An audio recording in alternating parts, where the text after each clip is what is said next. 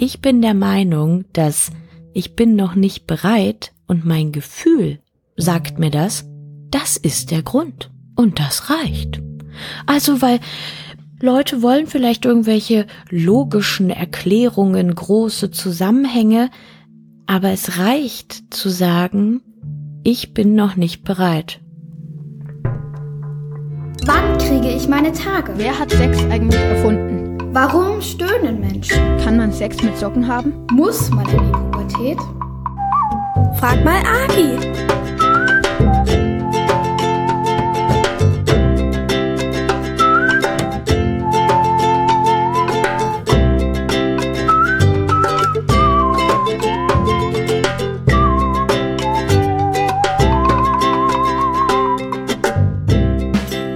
Willkommen zu Frag mal Agi, dem Podcast mit der Sexualpädagogin Agi Malach und natürlich mit euren Fragen rund um die Themen Liebe, Sex und Pubertät.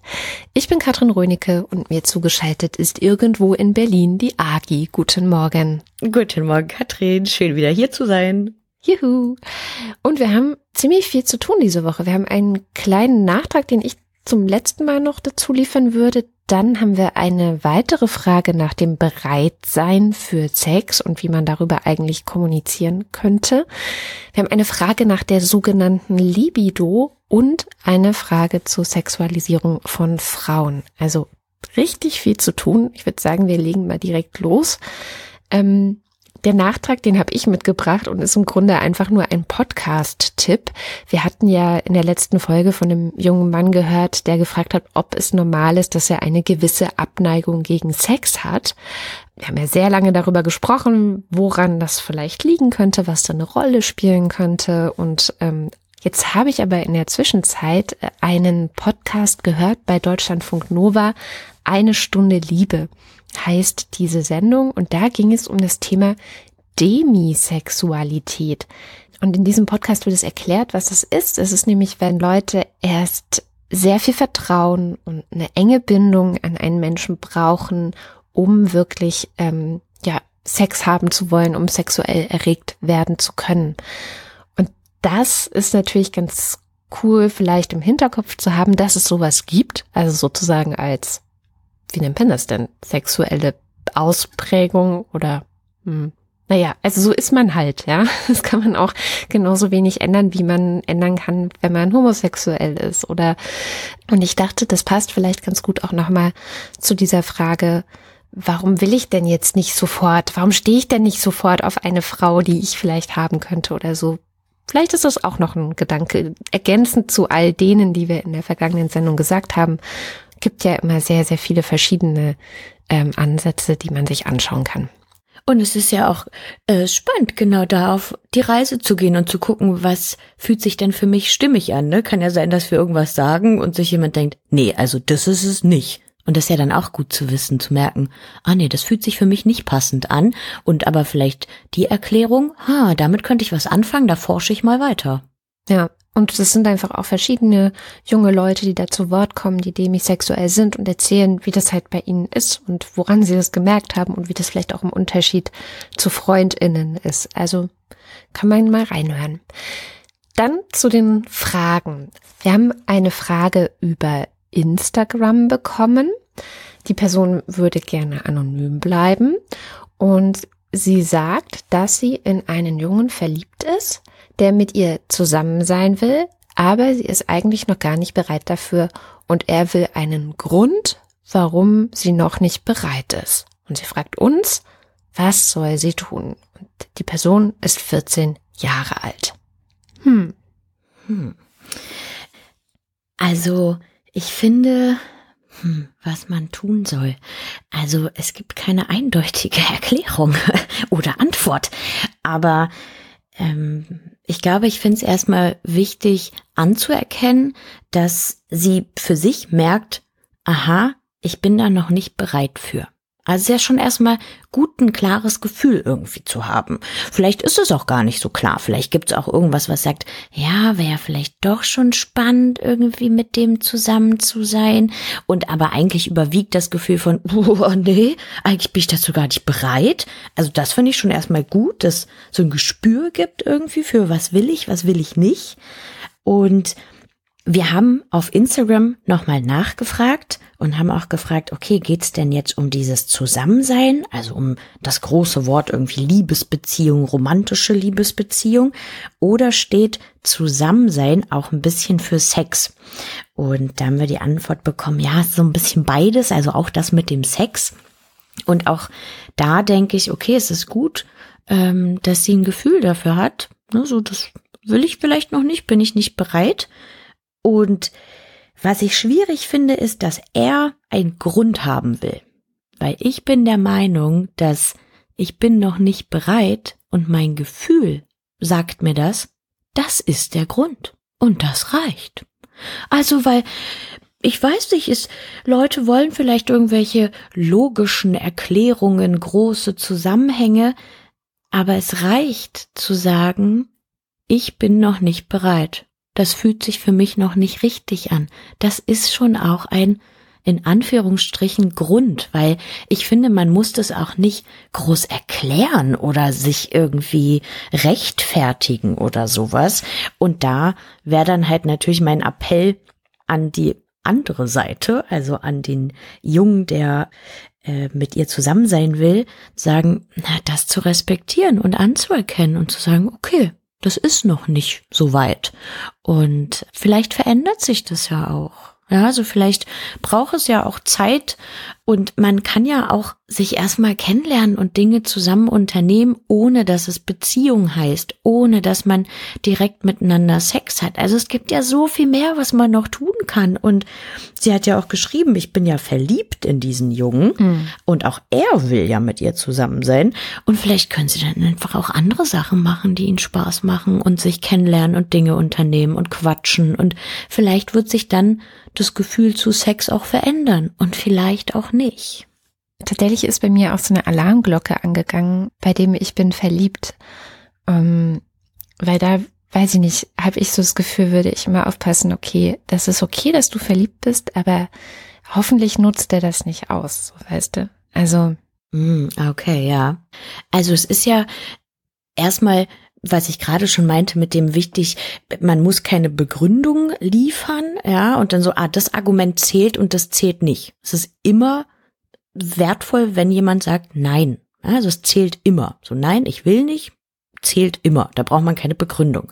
Aber vielleicht ist es ja auch spannend, ähm, darüber ins Gespräch zu kommen. Und vielleicht darüber ins Gespräch zu kommen, was bedeutet denn Beziehung für dich? Was heißt denn das? So, was wir für Sachen machen, was, worauf man Lust hat, nicht Lust hat und so. Also auch darüber ins Gespräch zu kommen, kann ja auch ganz spannend sein, weil voll viele denken so, gut, jetzt sind wir in einer Beziehung.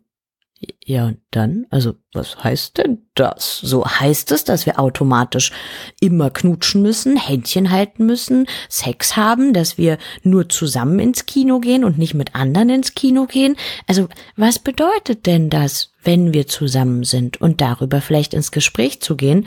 Und das ist natürlich auch herausfordernd, ja, muss man erstmal gucken, was will ich denn, was will der andere. Vielleicht gibt es Dinge, die wir unterschiedlich wollen. Puh, das ist dann natürlich irgendwie brenzlig. Aber so ist es. Wir wollen nicht immer alle das Gleiche. Es gibt Unterschiede zwischen uns. Ja, es gibt Unterschiede zwischen uns. Vielleicht ist das auch eine gute Überleitung zur nächsten Frage. Und zwar auch auf Instagram an uns gestellt.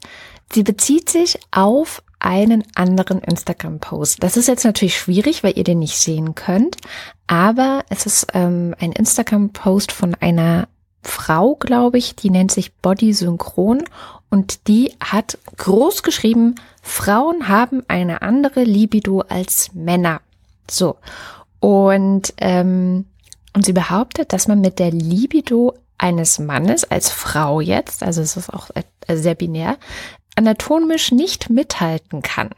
Ja, also dass ähm, da stehen so Sachen drin wie die Sexualzentren im Gehirn nehmen bei Männern deutlich mehr Platz ein als bei Frauen und so weiter. Dafür haben Frauen mehr Emotionen und solche Dinge. So und unsere Hörerin fragt uns oder sagt uns sozusagen, sie dachte ja, dass diese ganzen Libido-Unterschiede ein Mythos wären und sie sei eigentlich auch immer noch dieser Überzeugung, aber der Post hätte sie doch ein bisschen verwirrt. Und da da keine richtige Frage steht, nehme ich an, dass an uns sich die Frage richtet, was stimmt denn nun? ähm, also es werden ja immer wieder Untersuchungen und Studien gemacht, wo Leute befragt werden zu Dingen zu Sexualität. Und vielleicht erstmal zum Erklären, was Libido bedeutet. Libido ist quasi das Bedürfnis nach Sex oder nach sexuellem Erleben, vielleicht auch sexuelle Lust. Und es gibt Untersuchungen, die schon sehr, sehr lange her sind, wo dann festgestellt wurde, ah ja, Männer haben immer mehr Lust auf Sex und Frauen nicht so.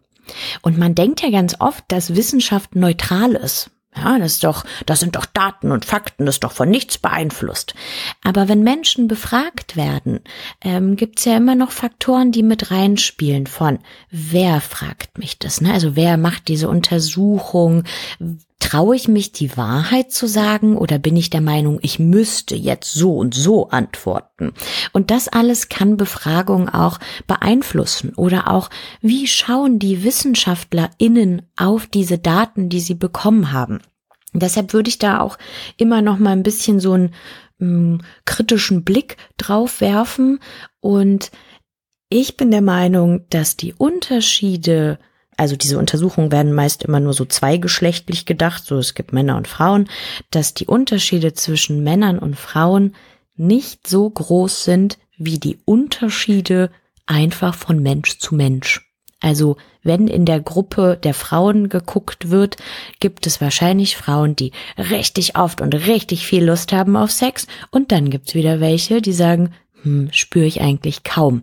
Also da sind die Unterschiede schon in der Gruppe sehr, sehr groß und da würde ich gar nicht zwischen den äh, vielen Geschlechtern gucken, sondern eher mich einfach darauf konzentrieren, wie ist denn meine Lust und mein Empfinden und das von meinem Gegenüber.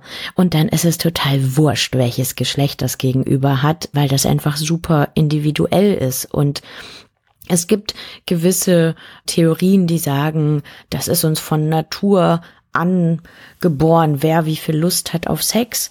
Aber es gibt genug auch Untersuchungen, die zeigen, dass unsere Libido oder das Verlangen nach Sex halt auch geprägt ist durch unsere Kultur, durch unseren Blick auf Männer, auf Frauen, auf andere Geschlechter, wer wie sein darf, wie ist unsere ähm, ja, unser Bild auch von Sexualität, dass das auch einen großen Einfluss hat, unsere Erziehung und so.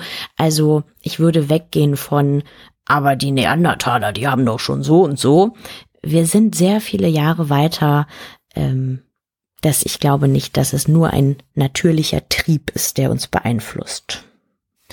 Ja, tatsächlich würde ich auch als im Grunde Sozialwissenschaftlerin nochmal in Frage stellen, wie solche Studien auch zustande kommen, weil man antwortet ja nicht in einem Vakuum, sondern wenn Frauen antworten zum Beispiel, ähm, dann kann es ja sein, dass sie oder das hast du immer bei Studien, dass sie natürlich auch so antworten, wie sie glauben, dass es gewünscht ist, dass mhm. sie antworten. Also dass sie auch sozusagen entlang von gewünschtem Verhalten ähm, dann sagen, na, ich denke gar nicht so oft an Sex oder ich habe, ich mache das gar nicht so oft oder so. Und wir haben ja auch schon hier in dem Podcast öfter drüber gesprochen, dass es unter Frauen zum Beispiel ja auch so ein Ding ist, ähm, gar nicht so selbstverständlich ist, dass sie masturbieren. Da fängt es ja schon an. Also dass sie Solo-Sex mit sich haben und das genauso genießen wie Männer.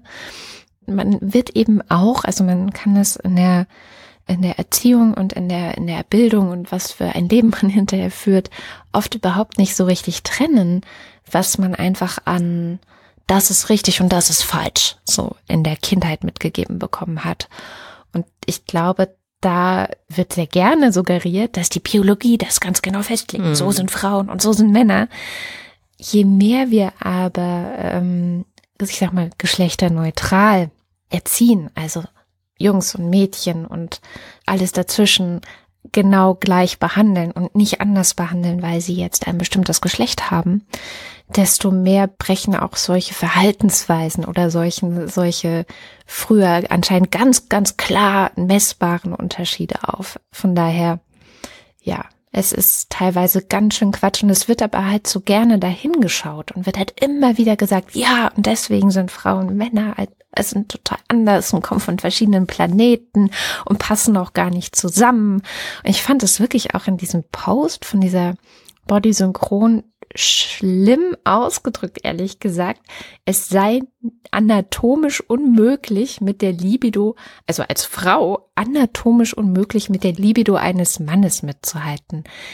Ich finde so viel falsch an dieser Ausdrucksweise, weil das ja auch wahnsinnig viel Druck auf Männer mhm. ausübt. So, ja, du musst eigentlich so und so sein und Frauen macht euch nichts draus, wenn ihr so und so seid. Und dann muss man ja auch zum Beispiel, das finde ich auch problematisch daran, da muss man auch nicht mehr darüber reden, wenn es irgendwelche, weiß ich nicht, ähm, jetzt will ich nicht sagen Probleme, aber wenn man irgendwie im Bett merkt, oh, ich fühle mich jetzt hier nicht so wohl oder ich habe irgendwie viel mehr Lust oder was ist denn eigentlich los? Und ich glaube, also das, was du gesagt hast, wenn wir diese Bilder von äh, Männer wollen immer und Frauen können ja gar nicht durch ihre Anatomie. Wenn wir das mhm. immer so weiter erzählen, verfestigen sich auch diese bestimmten Bilder bei uns im Kopf, ne? Und dann erwarten wir zum Beispiel, dass Jungs und Männer irgendwie immer Bock auf Sex haben und sobald man irgendwie im Bett liegt und das Licht aus ist, dass er sagt, oh, hier, Baby, wollen wir nicht mal?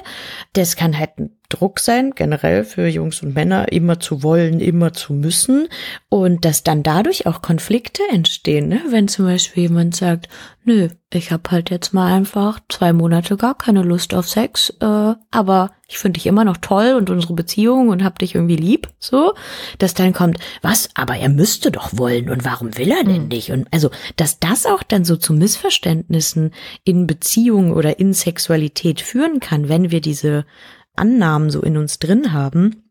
Und das finde ich echt äh, problematisch, dass sowas erzählt wird. Kommen wir von der Frage zur letzten Frage für heute, die aber auch, glaube ich, ein bisschen komplexer ist und wo wir ein bisschen weiter ausholen müssen. Die Frage kommt über Telonym und ich lese einfach mal vor. Hallo, ich heiße Niki und bin 16 Jahre alt. Euer Podcast ist echt spitze und es macht sehr viel Spaß, euch zuzuhören. Meine Frage wäre, warum wird man in unserer Gesellschaft als Mädchen oder Frau so oft sexualisiert? Vor allem in der Werbung oder in Filmen fällt das extrem auf, aber auch im Alltag hört man immer wieder abwertende Kommentare wie, schaut mal, die hat aber kleine Titten oder die ist bestimmt untervögelt. Es sind zwar nur Kleinigkeiten, aber es beeinflusst einen schon, zum Beispiel in der Kleiderwahl, in der Ausdrucksweise etc. Warum sagt man sowas? Viele Grüße, Niki. Hm. Eine richtig spannende Frage und auch toll, dass Niki sich irgendwie damit beschäftigt und dass das überhaupt Niki auffällt, ja, dass, dass sowas gibt. Und vielleicht ist erstmal, weil nicht alle das Wort kennen, also das Wort Sexualisierung beschreibt quasi die Fokussierung, also den Blick auf Sexualität oder die Hervorhebung von Sexualität in einem bestimmten Kontext, also in einem bestimmten Umfeld.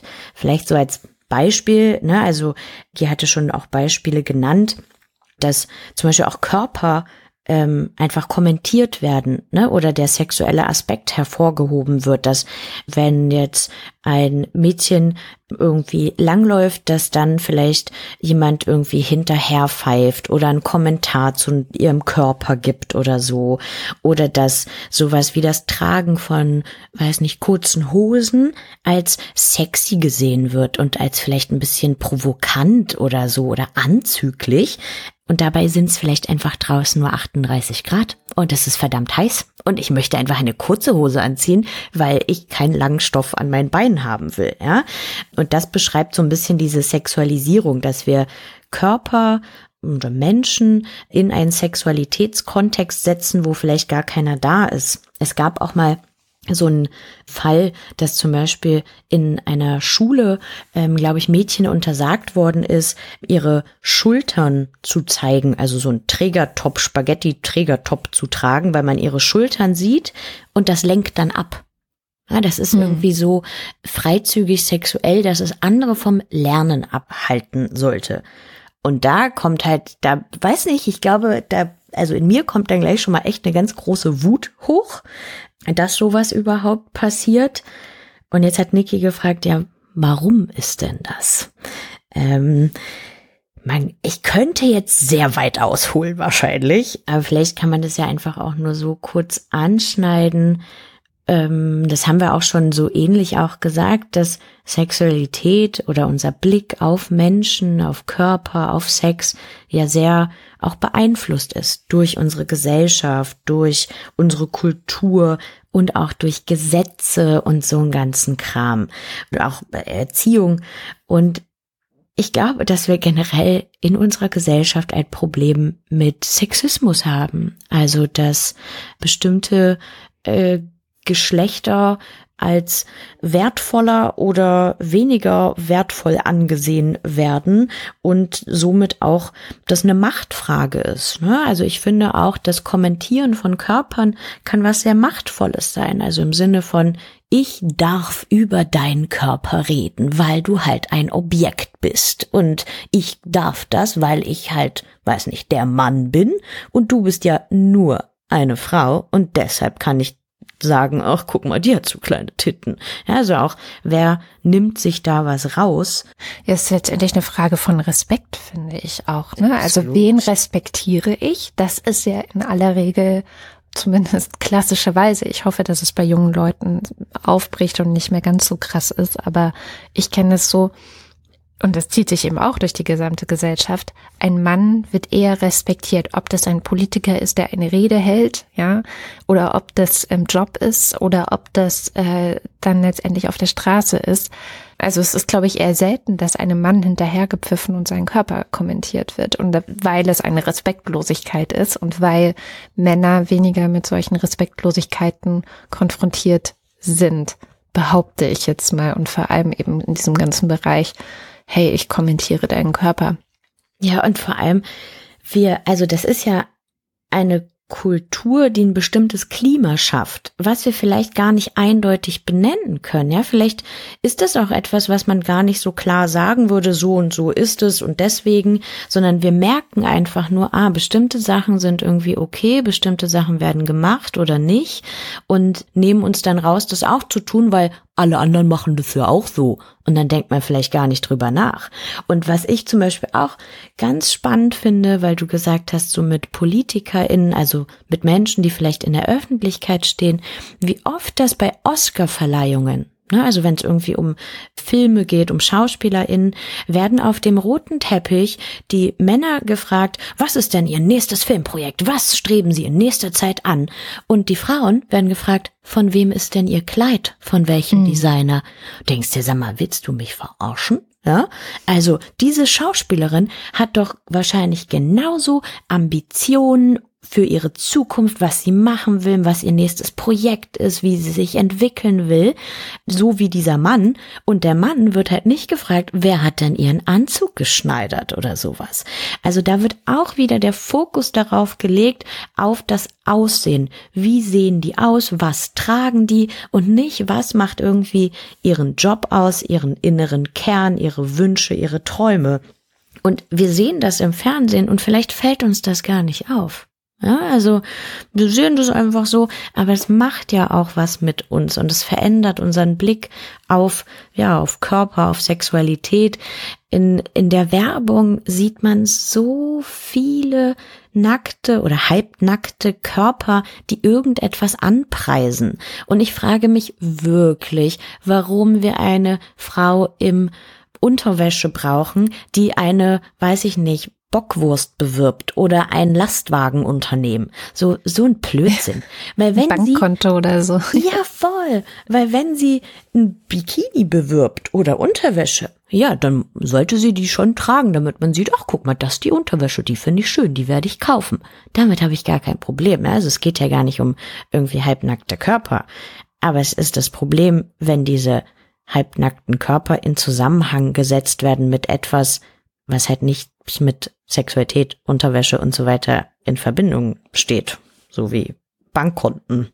Im Grunde sind sie dann Dekoration für irgendein anderes Produkt, was man halt verkaufen will. Also das ist halt überhaupt nicht mehr, also so ein bisschen ist das dann auch entmenschlichend und dadurch wundert es einen dann vielleicht auch nicht, wenn dann der Respekt eben fehlt, ne, gegenüber also das ist ja auch ein Problem, was viele Frauen, die vielleicht sehr, sehr, sehr hübsch sind und diesem Schönheitsideal komplett entsprechen, das ja an sich wahnsinnig problematisch ist. Aber mein Gott, man kann ja auch nichts dafür, wenn man dem jetzt halt genau entspricht. Aber die berichten ganz oft, dass sie dann eben gar nicht so richtig ernst genommen werden, weil sie haben ja auch alles nur geschafft, weil sie so schön sind. Das auch wahnsinnig sexistisch einfach ist, weil es geht eben gar nicht um den Mensch oder um die Person und ähm, darum, was die vielleicht auszeichnet, sondern nur das Äußere. Und das ist bei Frauen, fällt mir immer wieder auf, gibt es wirklich von den Haaren bis zu den Zehenspitzen für jeden, also alle möglichen Körperteile und Aspekte des Körpers eine genaue Definition davon, was ist schön und was ist nicht schön. Mhm. Also könnt ihr ja vielleicht mal in Gedanken durchspielen, ob das vielleicht bei euch auch schon so angekommen ist. Da spielen, glaube ich, die Medien eine sehr, sehr große Rolle. Und warum ist das eigentlich bei Frauen so krass? Und warum sagt man zum Beispiel bei einem Mann, ich finde es gut, wenn er einen schönen Arsch, große Hände und schöne Augen hat oder so, weißt du? Also da gibt es das gar nicht so, dass wirklich jedes kleinste Detail des Körpers eine Definition von schön und von nicht schön hat, sondern es gibt sehr viele Facetten von, heuer, den finde ich schau, so. Hm. Und ich, ich habe gerade nachgedacht, es gibt eine so eine Werbung, ähm, es war so eine Plakatwerbung, die ist schon relativ alt, wo eine junge Frau so da liegt und sie ist hm, sehr schlank und hat lange Haare und hat irgendwie so ein knappes T-Shirt an und ich glaube einfach nur eine Unterhose und äh, da steht, mit der Figur brauche ich kein Abitur. Und es war Werbung für ein Fitnessstudio. Und ich finde das richtig, richtig krass, weil das halt sagt, dass wenn du schön bist, dann kannst du einfach alles erreichen. Und das oberste Ziel ist, diesem Schönheitsideal zu entsprechen, weil ja, das ist halt das, worauf man Wert legt. Das ist das, wo man halt hinguckt, das ist das, was zählt. Und ich finde das richtig krass, weil dann dieser Zusammenhang entsteht von Anerkennung, Aufmerksamkeit erlange ich, wenn ich sexy bin. Mhm. Ja, und dann ist das, ja, das, das Wichtigste, wo man irgendwie hinstrebt quasi. Und das finde ich so krass. Und was ganz oft dann kommt, und das möchte ich an der Stelle noch erwähnen, ist, war doch nur Spaß. Ist doch nur ein Scherz. Nein. Einfach nein. Also, weil das ist auch, wenn Leute irgendwie auf der Straße laufen und weiß ich nicht, vielleicht sich gerade als sehr schön empfinden und so und sich gut fühlen und langlaufen und jemand kommentiert diesen Körper, was irgendwie sexualisierend ist, was wie, ja, na, du geile irgendwas, und man dann was dagegen sagt, wird dann nämlich ganz oft gesagt, war doch nur ein Kompliment. Und ich finde, dieses war doch nur ein Kompliment, ist doch nur ein Scherz, das klingt wie einfach eine Ausrede. Das klingt wie, ja, ja, voll. Also, da wird dann auch meine, meine Wut oder meine Abgrenzung nicht ernst genommen, anstatt sich einfach zu entschuldigen und zu sagen, das war scheiße von mir, das tut mir leid. Ich habe es in dem Moment nicht, weiß nicht, nicht darüber nachgedacht, nicht nachgedacht, was ich hier, was ich hier tue, so und dann irgendwie auch daraus zu lernen und zu sagen, aha, kommt vielleicht nicht so geil an, sollte ich mal vielleicht lassen, weil es einfach respektlos ist, ne, wie du gerade auch schon erwähnt hast. Und da ist halt auch mein Appell an Menschen, die vielleicht ja diese Sprüche bringen und so einfach da äh, sensibler mit zu sein und sich vielleicht auch dabei zu beobachten, was will ich denn eigentlich gerade sagen, worauf schaue ich denn eigentlich, weil ja, man wächst halt in dieser Gesellschaft auf, in dieser Kultur. Das ist vielleicht auch in einem drin und das braucht auch eine Zeit, um das zu verlernen. Es geht wirklich um Verlernen. Also erstmal festzustellen, oh Mist, ich habe auch diesen komischen Sexualisierungsblick und das zu verlernen und das festzustellen, das äh, dauert halt ein bisschen, aber ich glaube, es ist wichtig, das zu merken. Also was passiert denn, wenn ich irgendwie in einem Café sitze und da läuft jemand vorbei, der, weiß ich nicht, eine kurze Hose anhat, einen Trägertop oder so? Was entsteht denn in mir? Ist das einfach nur erstmal ein Körper oder denke ich auch, oh, die hat aber wenig an. Oh, das sieht aber sexy aus. Oh, das ist aber gut. Ja, so und auch zu gucken, was passiert denn da in mir? Äh, was will denn da eigentlich sprechen? Und ja, das dann einfach auch zu lassen und nicht laut auszusprechen. Ich würde noch eine Königsdisziplin darauf draufsetzen, weil ich glaube, auch gerade bei Jugendlichen, also jetzt war unsere Niki 16 und ich stelle mir jetzt so eine Horde 15-, 16-Jähriger vor, ja. die sich ja dann vielleicht auch genau mit solchen Sprüchen gegenseitig auch manchmal hochschaukeln, wo man so das mhm. Gefühl hat, okay, da entsteht jetzt so eine Dynamik. Passiert mir tatsächlich häufiger, wenn ich durch Berlin laufe, dass es dann ne, in kleinen Gruppen, also je mehr es sind, desto höher ist die Wahrscheinlichkeit, habe ich so das Gefühl, dass sie komische Sprüche machen. Und die Königsdisziplin ist dann natürlich derjenige zu sein, der zu den anderen sagt, wirklich, findet es jetzt wirklich cool und angebracht? Es ist doch nicht toll, wenn man Frauen wie Objekte behandelt. Das ist respektlos und wir sollten mhm. auch Frauen respektieren. Das erfordert extrem viel Mut, glaube ich, wenn man in so einer Gruppe ist und die sich alle gegenseitig hochschaukeln, dann zu sagen, ey, stopp mal, wartet mal. Ich glaube, ich möchte das nicht. Total. Und was zu sagen oder auch einfach nur wegzugehen und dann vielleicht hinterher zu sagen, nee, da mach das mal alleine, da mache ich nicht mit. Voll. Und ich glaube auch, dass das teilweise auch geschlechtsunabhängig ist, dass wir das alle verinnerlicht haben, weil ich das zum Beispiel auch kenne aus Mädchen- oder Frauenkreisen, dass da auch ganz abwertend ähm, gerade auch über Frauenkörper gesprochen wird. Ne? Also ich kenne das als Jugendliche auch, dass manchmal, wenn ich an Mädchengruppen vorbeigelaufen bin, dass ich auch da die kritischen Blicke gesehen habe und oder abwertende Blicke, weil mein Körper zum Beispiel halt nicht der Schönheitsnorm entspricht, ne? Und auch da so dieses, äh, guck mal, wie die rumläuft. Ja, und also, dass wir das auch als Mädchen und Frauen verinnerlicht haben, so diesen, wie muss ich aussehen, wie muss ich sein und ich glaube, dass generell dieses Kommentieren auch einen Anteil von Abwertung hat, um sich selber besser zu fühlen. Ne? Wenn ich sage, ah, guck mal, die sieht aber irgendwie dick aus, dann kann ich mich besser fühlen, weil ich bin ja nicht dick. So die ja, aber ich nicht. Es hat auch immer so ein, so ein Ding von, was, was gibt mir das denn, wenn ich andere Körper kommentiere und lässt mich das wirklich besser fühlen? Also, weil ich merke, ähm, wenn ich zum Beispiel zu anderen ganz streng bin also jetzt gar nicht auf Körper, sondern vielleicht zum Beispiel auch auf Leistung, sowas wie, oh, das war jetzt aber zu langsam, das müsste jetzt aber eigentlich schneller gehen hier und ich brauche die und die Unterlagen schneller. Und, wenn ich so streng und hart zu anderen bin und die mehr bewerte, gucke ich ganz oft auf mich und merke, uh, bin ich gerade eigentlich gut zu mir? Oder bin ich zum Beispiel auch ganz streng zu mir und habe ganz hohe Anforderungen an mich? Und das ist für mich immer so ein kleines Alarmsignal wenn ich so andere viel bewerte und gucke, dass ich dann merke, oh, vielleicht bin ich gerade zu mir selber auch so.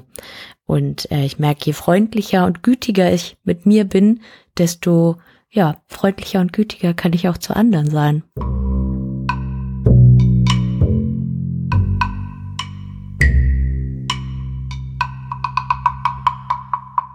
Wenn es um Sexualisierung geht, dann also das Körper bewertet werden, folgt ja irgendwie auch daraus, dass Schönheit und sexy sein wichtig ist, ne? Weil es gibt einem irgendwie Selbstwert und mh, ich kriege Anerkennung und Aufmerksamkeit.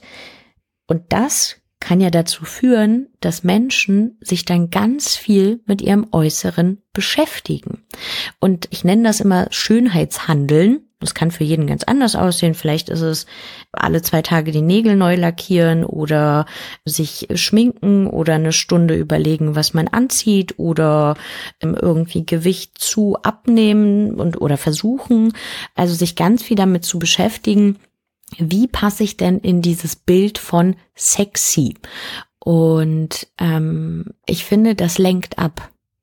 Wenn ich mich nur damit befasse, wie mein Äußeres ist, wie ich gut aussehen kann, wie ich da reinpasse in diese Bilder, lenkt das von vielleicht ganz wesentlichen Dingen ab. Was will ich eigentlich in meinem Leben machen? Was habe ich für Träume? Was habe ich für Wünsche? Was habe ich für andere auch Qualitäten? Ja, also was kann ich denn schon besonders gut oder so? Oder was macht mir richtig Spaß? Und da die Energie reinzustecken, anstatt in mein Äußeres. Und es soll ja nicht heißen, dass man das nicht machen darf. Ja, also, hey, ich kenne auch richtig viele Leute, die so geile Klamotten tragen und sie sich selber irgendwie nähen und, oder die ich auch zum Shoppen mitnehme und sage, kannst du mit mir mitkommen, weil die echt irgendwie einen coolen Blick dafür haben und denen es total Spaß macht, sich zu schminken und YouTube-Videos zu gucken und auszuprobieren und die empfinden dabei aber eine Freude und keinen Druck.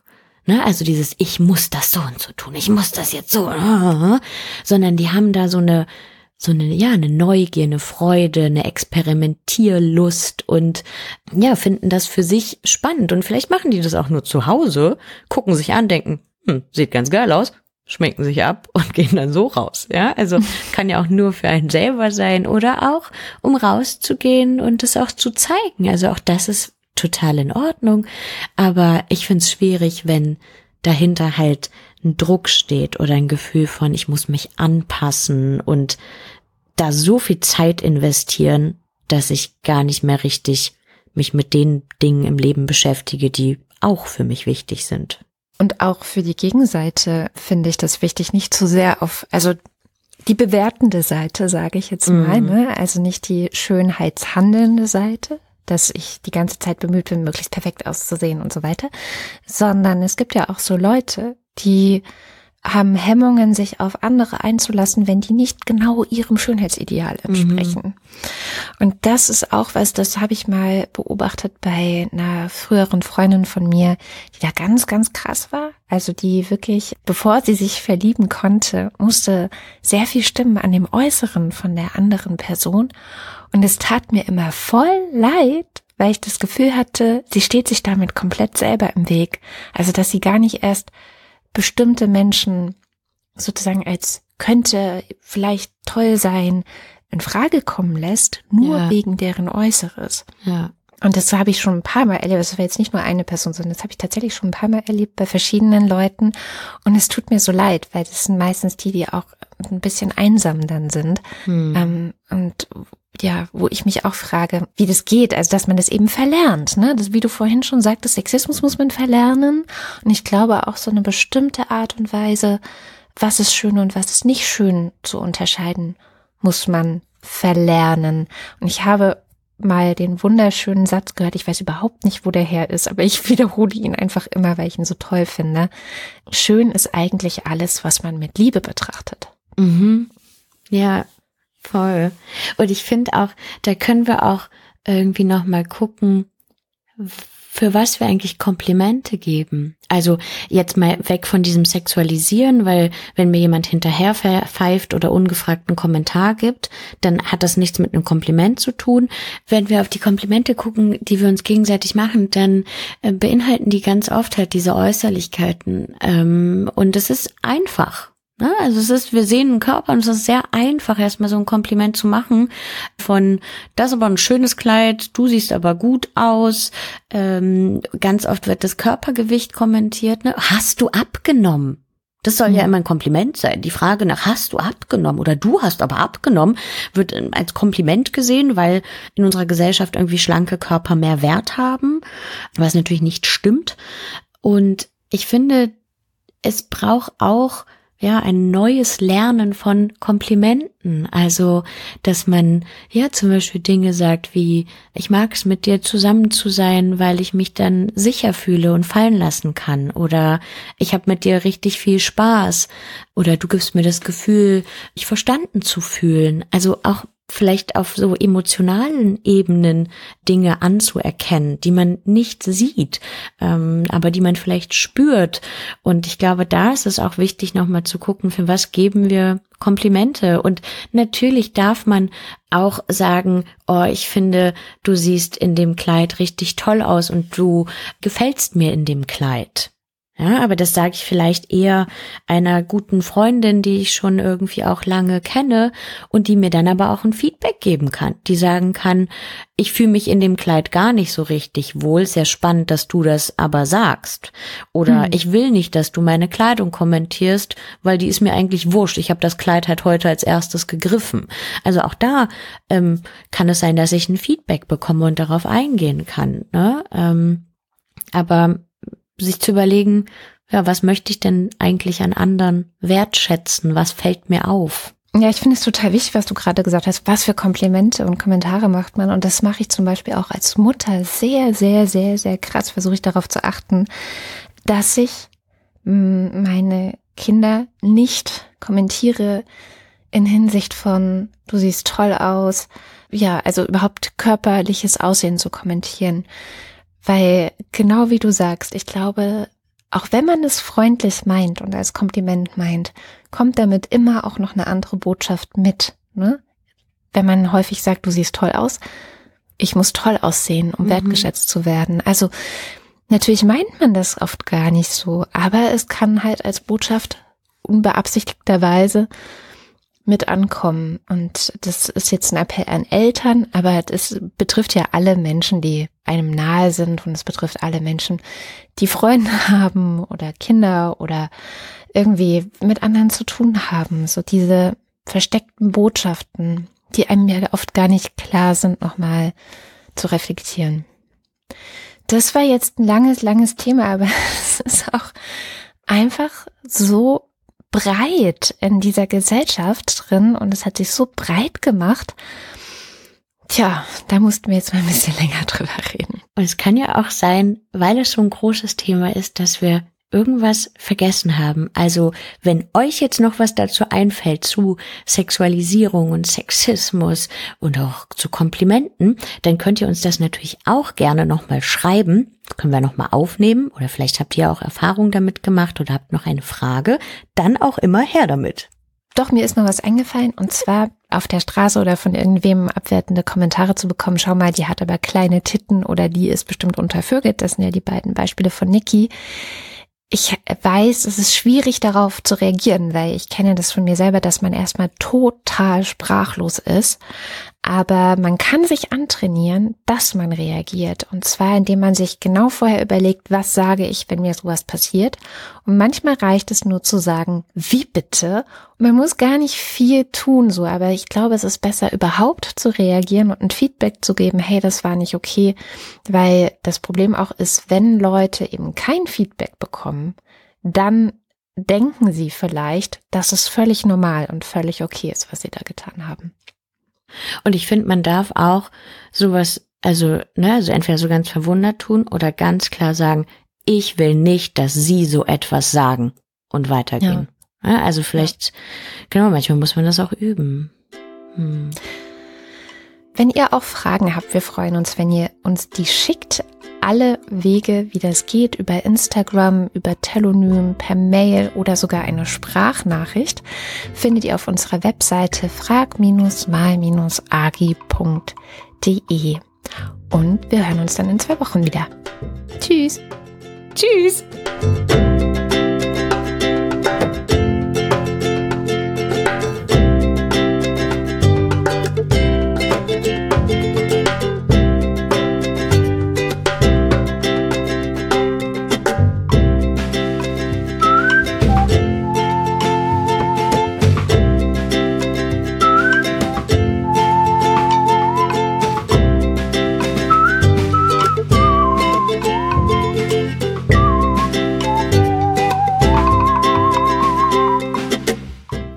Agi ist ein kostenloser und werbefreier Podcast und damit das so bleiben kann, freuen wir uns über jede Unterstützung, die ihr für uns übrig habt.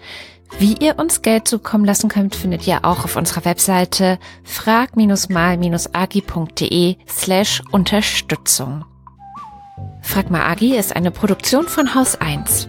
Zu hören waren Agi Malach, Katrin Rönecke und die Musik von Sessions.blue.